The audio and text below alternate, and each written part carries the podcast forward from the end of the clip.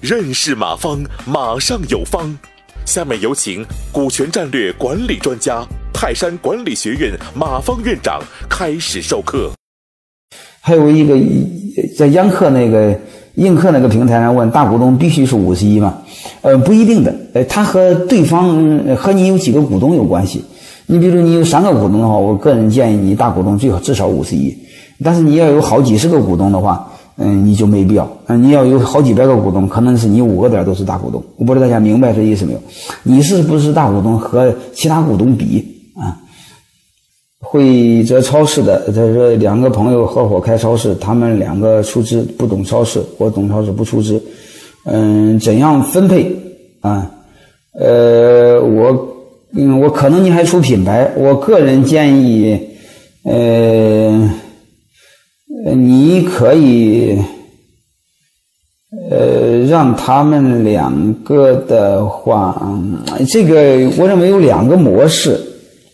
第一个模式就是，呃，他这个百分之百的占股，呃，你拿走你的品牌使用权和管理权，嗯，就是这一部分可以享有对应的。呃，干股也行，或者是按这个营业额收取使用费也行。呃，还有一个就是按出资按比例占，按比例我更建议你占多一点吧。嗯，你占四十五个点，他俩加在一起占六十五。嗯，我个人这么着呃感觉吧，参照这个模型吧，哎，不一定对，你参照一下吧。嗯，反正我认为至少你得四十个点。嗯。三个人合作怎么分？嗯，三个人合作工作中，我不知道你三个人是谁啊，我没法分呢。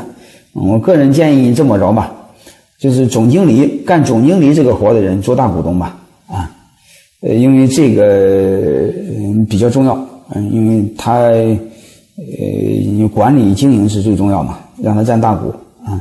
这个洪良，呃，这个。同学说的很好啊，分红权和表决权是可以分离的啊。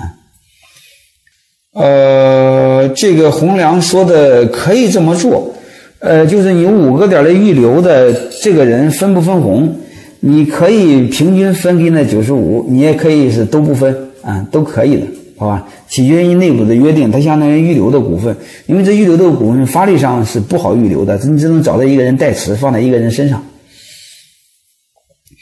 这个诺泰的缪成同公司有一定的规模，想把高管转成呃合伙人，嗯之前已经给了期权，应该注意哪些？呃，其实合伙人大家明白，你像员工的时候，他就是你的打工的，嗯，你公司死活和他没关系，你只要把工资给他，对吧？这个股股权。激励呢，相当于他是你的高管，嗯，比员工重要一点。